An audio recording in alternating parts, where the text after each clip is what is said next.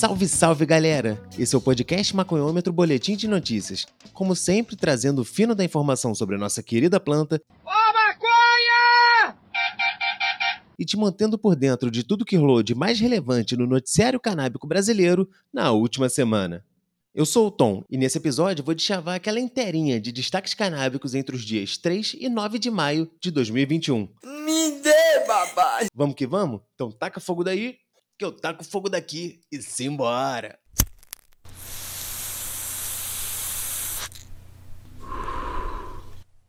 Na área de segurança pública, a notícia de maior impacto, sem dúvida, foi a operação policial desastrosa que resultou na morte de 28 pessoas na favela do Jacarezinho, no Rio de Janeiro. O portal Smoke Buddies publicou um artigo de Thaís Hitler sobre a chacina e a prerrogativa da guerra às drogas como uma justificativa para a violência policial. Segundo a Polícia Civil, a Operação Exceptis foi resultado de uma investigação de meses para localizar e prender 21 acusados de aliciar crianças e adolescentes para o tráfico de drogas na favela do Jacarezinho, na zona norte do Rio. O saldo foi uma chacina com 28 pessoas mortas e um rastro de sangue, ódio e violência à comunidade.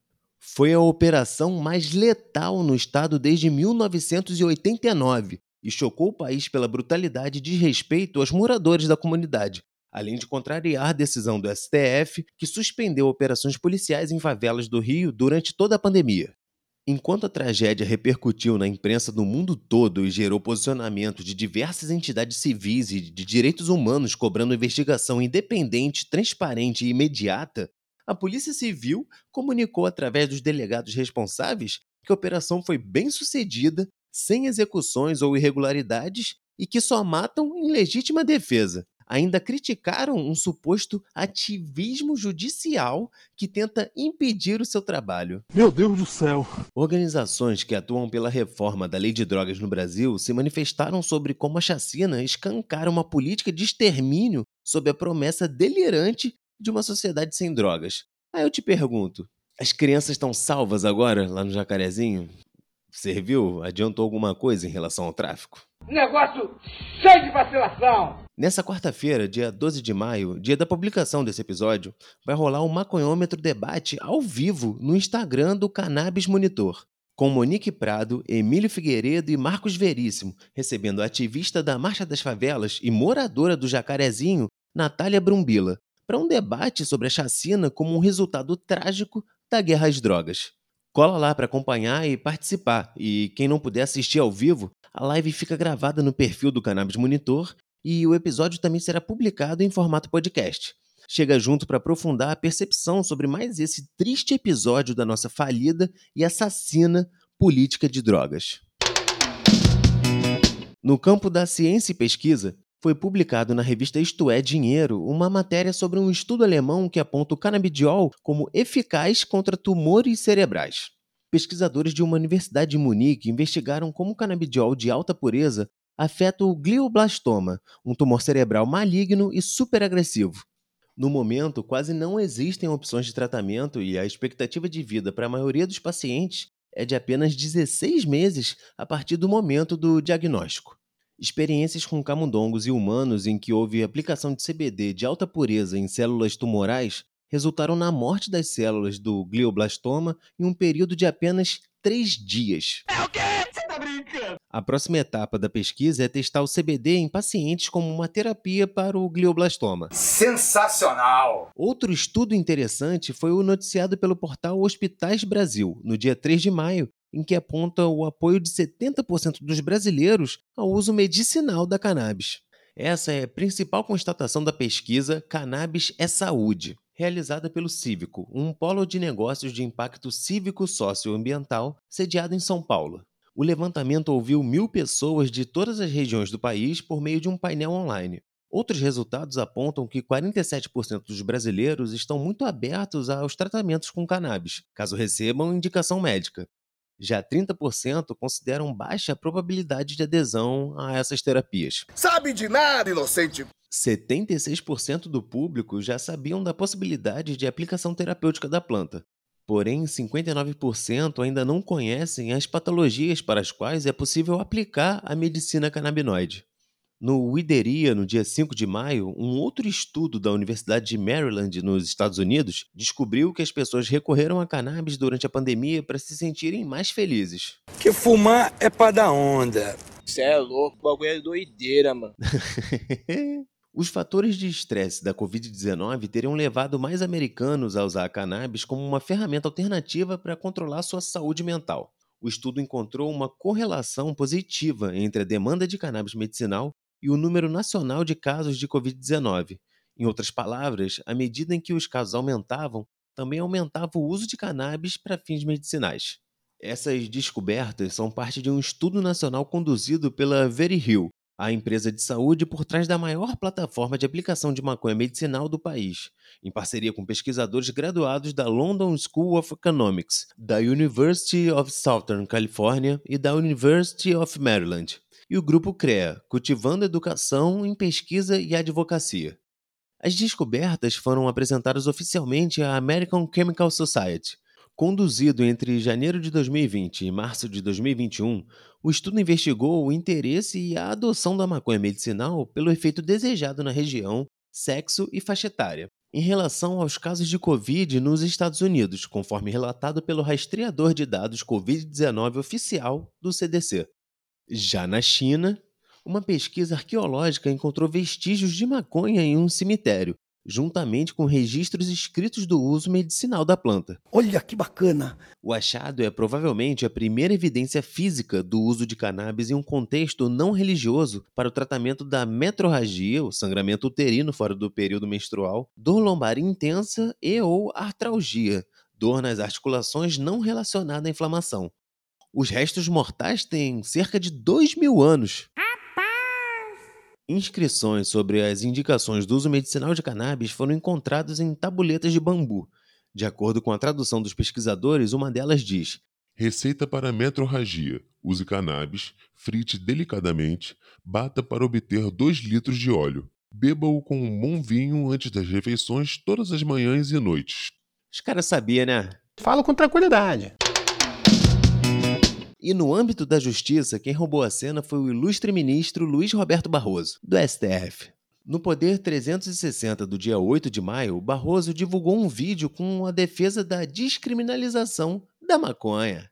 No vídeo publicado no Twitter, uma mulher chamada Dona Teresa defende a legalização da maconha, critica a superlotação dos presídios e defende que os recursos gastos com a construção de novas penitenciárias sejam destinados à primeira infância. Legaliza essa porcaria Começa a vender lá na farmácia, na Araújo, na farma, na droga, sei lá o quê. Que eu quero ver os grandes empresários se matar igual os nossos estão se matando por um dinheiro que nem é deles. Porque eles vendem droga, morrem por causa da droga, são presos por causa da droga, mas nenhuma de nós tem o dinheiro da droga para pagar um advogado para ele. Legaliza. Vai fumar quem quiser fumar, porque ninguém é obrigado a fazer nada, porque é proibido, já está todo mundo fumando. Errada não tá, dona Teresa. Teresa também aponta que metade da responsabilidade sobre uma pessoa se tornar criminosa é do Estado e sugere que os jovens entram para o crime por necessidades, como a de ter um tênis novo, por exemplo. Fora quando a necessidade é simplesmente ter alguma coisa, né? Comida, por exemplo. O ministro escreveu que o depoimento de Dona Teresa vale por alguns tratados jurídicos e sociológicos e que merece ser visto com atenção e respeito. Ministro do STF falou, tá falado. Fumar um baseado. O Smoke Buddies noticiou no dia 6 que o Ministério Público Federal se posicionou a favor da concessão de habeas corpus para um paciente com epilepsia de difícil controle no Ceará, enquanto o NSC Total destacou que a Justiça Federal autorizou um jovem de 27 anos, morador de Palhoça, Santa Catarina, portador de uma síndrome rara, a plantar maconha para a produção de óleo medicinal mais dois para conta. Muito bom, muito bom. Já na área da política, o Smoke Buddies publicou no dia 3 de maio que o deputado federal Alexandre Padilha, do PT de São Paulo, apresentou emendas ao PL 399, que regulamenta a cannabis com fins terapêuticos aqui no Brasil, dentre as quais a que permite o uso da planta in natura e que regulamenta o cultivo doméstico por pessoas físicas. O projeto que está previsto para ser votado no dia 17 de maio está recebendo emendas dos membros que integram a comissão. Depois da assustadora proposta do Osmar Terra, do MDB, este canalha tosco. Para proibir toda e qualquer cultura de cannabis em solo brasileiro, foi a vez do deputado Alexandre Padilha, que é médico e foi ministro da Saúde no governo Dilma Rousseff, oferecer suas contribuições ao texto, na forma de seis emendas. O deputado propôs o aumento do limite máximo de THC para o cânhamo industrial de 0,3% para 1%, a regulamentação do cultivo doméstico de maconha para fins terapêuticos por pessoas físicas desde que comprovadas os requisitos da lei, a inclusão da flor seca de cannabis in natura como uso terapêutico, forma de consumo que não está contemplada no projeto atual, capacitação técnica e certificação profissional para o manejo de cannabis com fins terapêuticos e necessariamente de profissionais da saúde, cientistas e cultivadores. O fornecimento dos medicamentos e produtos de cannabis medicinal pelo SUS, propõe que o órgão regulador da cannabis com fins terapêuticos estabeleça regulação responsiva e pondere sanções equilibradas e adequadas a cada tipo de infração à legislação, com o intuito de promover a educação e orientação aos agentes regulados. Já o Portal 360 trouxe no dia 4 de maio uma análise sobre o dilema imposto aos conservadores em relação ao plantio de maconha no Brasil. O analista Paulo Silva Pinto aponta que a dificuldade é que os congressistas que defendem o agronegócio são, em geral, conservadores nos costumes e em linha com os seus eleitores. E tendem a se opor à liberação de um produto no qual vem atributo moral negativo. Para ele, os congressistas pensam basicamente em uma coisa: a sobrevivência política e aposta que a permissão para o plantio de cannabis só será aprovada quando os congressistas conservadores tiverem absoluta segurança de que, para seus eleitores, as vantagens econômicas se sobrepõem às restrições pessoais. A questão é: quanto tempo vai demorar para o bolso dos coronéis do agronegócio falarem mais alto que a hipocrisia do seu conservadorismo? O jornal Bahia Notícias, no dia 4 de maio, noticiou que o deputado federal Igor Canário causou polêmica ao aparecer fumando um cigarrinho de índio nas redes sociais. Peraí, peraí, peraí, peraí, peraí. O deputado já foi detido duas vezes com posse de cigarro de maconha nas cidades de Salvador e Candeias, no ano de 2015. Ao comentar a repercussão do vídeo, Canário, que também é cantor, assumiu que o cigarro era de maconha e pediu pela descriminalização da planta. Que beleza! O parlamentar do DEM da Bahia enviou em março desse ano um projeto de lei para a Câmara dos Deputados solicitando a descriminalização da conduta do usuário de maconha aqui no Brasil. Outro deputado baiano se posicionou em relação à maconha nessa semana. No dia 7 de maio, o portal Leia Mais Bahia publicou que o deputado Valmir Assunção, do PT da Bahia, sugeriu uma emenda ao PL 399, estipulando que a Embrapa, vinculada ao Ministério da Agricultura, e as universidades federais possam cultivar maconha exclusivamente para fins medicinais ou científicos. Assunção, em sua justificativa, aponta que no ano de 2018, a Universidade Federal de Viçosa montou uma equipe multidisciplinar de pesquisadores e tentou autorização para a realização de pesquisas com a cannabis sativa, a maconha. Agora, elas serão feitas em parceria com a Associação Abraça Esperança, que possui essa autorização e atualmente fornece medicamentos para mais de 2.400 pessoas que têm prescrição médica do uso de maconha.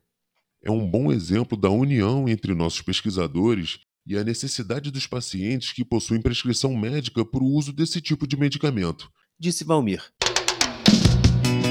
Nos destaques internacionais, quem roubou a cena foi o deputado francês François Lambert, que exibiu um baseadão dedo de gorila do Bob Marley no parlamento da França em discurso pró-legalização da maconha. Esse é o bol do bom. A notícia é da revista Isto É, no dia 4 de maio. A repressão é um fracasso total. Disse o deputado centrista que denunciou a proibição na França enquanto outros países optam por enfrentar o problema em vez de se esconder.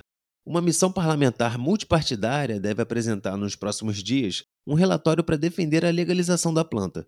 A França é a campeã europeia de consumo de cannabis, com 5 milhões de usuários anuais. Nos Estados Unidos, o portal da Boa Brasil repercutiu em 5 de maio a assinatura de um projeto de lei pelo governador do estado de Washington, voltado para a equidade social sobre a maconha, que estimula que mais pessoas negras abram seus próprios negócios de maconha no estado. é um pagamento que o estado de Washington deve aos seus residentes negros. Estamos fazendo coisas para consertar esses erros, disse ao jornal local a presidente da Força Tarefa, Paula Sardinas. O Sechat, no dia 7, destacou que os estados do Alabama e do Kansas avançam na aprovação de projetos de regulamentação da cannabis medicinal. Ambos os projetos seguiram para o Senado para as considerações finais. O número de estados com o mercado legal para cannabis medicinal nos Estados Unidos chega a um total de 38, além de Washington DC. Portanto, 76% dos estados já legalizaram programas comerciais de cannabis medicinal, aumentando cada vez mais a pressão por uma legislação federal. O IDERIA, no dia 4 de maio, destaca que os estados do Oregon e Illinois registraram recorde de vendas de maconha no mês de abril. No Oregon, elas ultrapassaram 110,5 milhões de dólares, enquanto Illinois foram mais de 115 milhões de dólares. No recém-legalizado estado de Nova York, universidades oferecem mais cursos de cannabis em meio à legalização visando preparar os alunos para futuros empregos na indústria canábica. Além de cultivadores, fornecedores e vendedores diretos de maconha, contadores, advogados, profissionais de saúde e pessoas do setor de seguros podem se beneficiar com os cursos que abordam equidade social, sustentabilidade ambiental, responsabilidade corporativa e finanças públicas. Atualmente, 10 campi diferentes da Universidade Estadual de Nova York oferecem cursos ligados às indústrias de maconha e cânhamo. Especialistas estimam que a cannabis deverá gerar 245 milhões de dólares ao ano em receita no estado de Nova York e criar de 30 a 60 mil empregos. Me dê, babá! Outra notícia de Nova York é que, devido à legalização da maconha, taxistas e motoristas de delivery não serão mais testados para cannabis no estado. A Comissão de Táxis e Limusines da cidade, ou TLC, responsável pelos testes, alertou os motoristas. Embora o uso de maconha agora seja legal para adultos, ainda é lei que os motoristas licenciados sobre a TLC devem estar sóbrios quando dirigem um veículo. A agência também observou que os testes para outras drogas permanecem inalterados. No esporte, notícia do UOL, no dia 4, informa que a Comissão Atlética da Flórida retirou a maconha da lista de substâncias proibidas. A medida já vale para a temporada de 2021. A mudança de política adotada pela comissão representa um alívio para uma parcela dos lutadores que, de fato, utiliza maconha. Inclusive, parte da comunidade do MMA, composta por atletas e fãs, já comemora a decisão tomada pela entidade. Cachafaia! Agora se liga nessa informação aqui, galera. A possibilidade de acesso legal a produtos e tratamentos à base de cannabis para fins medicinais é uma novidade muito recente aqui no Brasil. Desde 2015, a Anvisa permite a importação de produtos à base da planta para fins terapêuticos, mediante prescrição médica e desde que o pedido seja previamente autorizado pela agência. Ano a ano, os pedidos de importação vêm crescendo de forma acelerada. Para vocês terem uma ideia, o total de autorizações da Anvisa para importação de 2015 até 2020 deu um salto de 1.658%. Enquanto no primeiro ano foram feitas 902 solicitações à agência, em 2020 foram feitos 18.852 pedidos. Em dezembro de 2019, uma nova resolução da Anvisa autorizou a comercialização de produtos à base de cannabis nas farmácias brasileiras. Uma outra via de acesso a cannabis para fins terapêuticos é através das associações de pacientes. Desse modo, até o momento existem três possibilidades de acesso à medicina canabinoide de forma legal aqui no Brasil: via importação de produtos estrangeiros, via aquisição em farmácias dos produtos de cannabis com venda autorizada no país e via associações de pacientes autorizadas a cultivar e produzir produtos artesanais à base da planta. De qualquer forma, o primeiro passo a ser dado para ter acesso aos tratamentos com cannabis é realizar uma consulta com um médico prescritor. A Gravital é uma clínica médica que fornece a seus pacientes a oportunidade de tratamento terapêutico com produtos à base de cannabis para diversas condições clínicas. Fundada em 2019 no Rio de Janeiro, a clínica é especializada em medicina canabinoide e valoriza a inovação, contando com um quadro de médicos canabinologistas certificados internacionalmente e oriundos de diversas especialidades. Atendendo a pessoas de todas as idades, a Gravital já atendeu mais de mil pacientes em todo o Brasil, tratando pessoas com ansiedade, insônia, depressão, enxaquecas, dores crônicas, doenças autoimunes e degenerativas, entre outras condições clínicas em que a cannabis pode trazer alívio e diversos benefícios. A Clínica Gravital atende em todo o Brasil por teleconsulta e presencialmente em cinco estados, nas cidades do Rio de Janeiro, Curitiba, Porto Alegre, São Paulo e Itajaí. Quer saber mais? Acesse clinicagravital.com.br e agende uma consulta. E por hoje é só isso tudo, galera. Esse foi mais um Maconhômetro Boletim de Notícias, trazendo aquela clássica inteirinha dos destaques do noticiário canábico entre os dias 3 e 9 de maio de 2021. Esse podcast é uma parceria entre o Cannabis Monitor e o Jornal da Maconha. Camarado, sai de baixo, rapaz. Para ficar por dentro de muitas outras notícias canábicas que estão sendo produzidas aqui no Brasil, nos acompanhe no Instagram e na web. E para se aprofundar ainda mais sobre temas relevantes do universo canábico, acompanhe também o Maconhômetro Debate e o Maconhômetro Entrevista, nossas versões que exploram temas sobre a cannabis em evidência na esfera pública e promovem o ativismo canábico brasileiro. Não perde a live, hein? Se você curte o nosso trampo, nos ajude divulgando esse podcast e fortalecendo a nossa campanha de financiamento coletivo. O endereço é apoia.se barra cannabismonitor. Fortalece aí, tamo junto, é nós doidão. Todas as informações sobre o maconhômetro e as nossas demais produções você encontra no site cannabismonitor.com.br. Esse episódio foi gravado remotamente, apresentado e produzido por mim. Segue lá, eu sou o Tom. E com roteiro, produção e edição de Gustavo Maia. São maconheiros! Boa semana pra geral e aquele abraço!